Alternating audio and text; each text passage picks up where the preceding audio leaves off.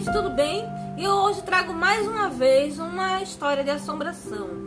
Aqui a gente não vai ficar enrolando vocês com pomada e florzinha, com perna cabeluda, falando várias, várias vezes sobre o mesmo assunto. A gente vai estar sempre trazendo novas histórias e trazendo coisas interessantes sobre o interior de Pernambuco.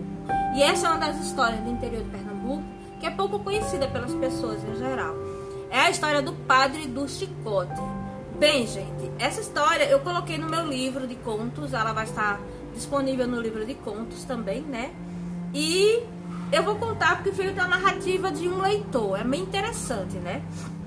É, o leitor, em 1979, escutou que a avó dele falou sobre um padre é, do interior, né?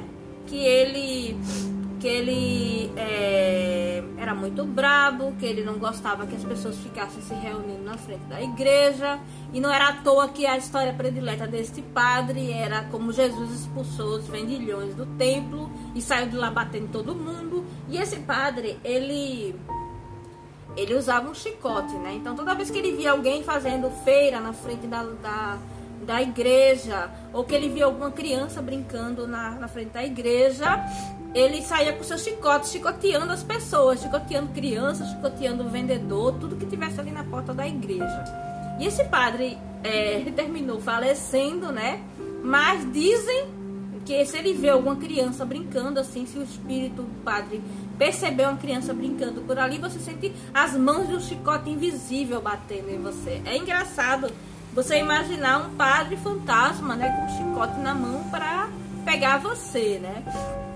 E aí, é, dizem né, que esse padre vai voltar um dia, quando encontrarem o, o tal chicote, né?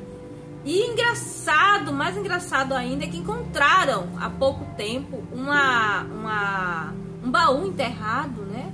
Em um outro lugar cidade de Pernambuco. E esse baú tinha um chicote dentro. E nessa ocasião coincidiu com o caso de uma criança que tinha sido chicoteada por um padre lá no Rio Grande do Sul. Eu achei interessante justamente que quando encontraram o chicote, aconteceu a história de uma criança sendo chicoteada por um padre. Então a gente começa a pensar assim, não significava que o padre ia surgir no norte e nordeste, né? Ele poderia surgir em qualquer outro lugar, essa história do chicote. Mas a coincidência de você ter encontrado um chicote na mesma época que você é, na mesma época que foi encontrado o chicote, aconteceu o caso do, da criança chicoteada, é que é o mais interessante, né? Será que ele reapareceu? Será que ele, é, o espírito dele entrou nesse outro padre? A gente não sabe, a gente só fica é, conjecturando aqui, né? Como toda assombração, ela é uma conjectura, né? Bom, gente, essa história é bem curtinha e assim, eu espero que vocês tenham gostado. Não vou ficar enrolando no vídeo mais. Se vocês gostaram, deixem o seu like é, indiquem esse, esses nossos, nossos vídeos de assombrações para seus amigos. Sigam-nos nas redes sociais do Sombra do Recife, que é o Instagram, o Facebook. Nós temos a fanpage do Sombra do Recife. Temos a fanpage do, do, do temos no Instagram o perfil do Sombras do Recife. É, temos o site também com outras histórias interessantes, com blog, com histórias em quadrinhos. Eu trabalho com assombrações, eu trabalho com a história da cidade do Recife, Pernambuco e do Nordeste como um todo. E também trabalho com literatura e histórias em quadrinhos. Então, se vocês gostaram, deixe seu like e até a próxima.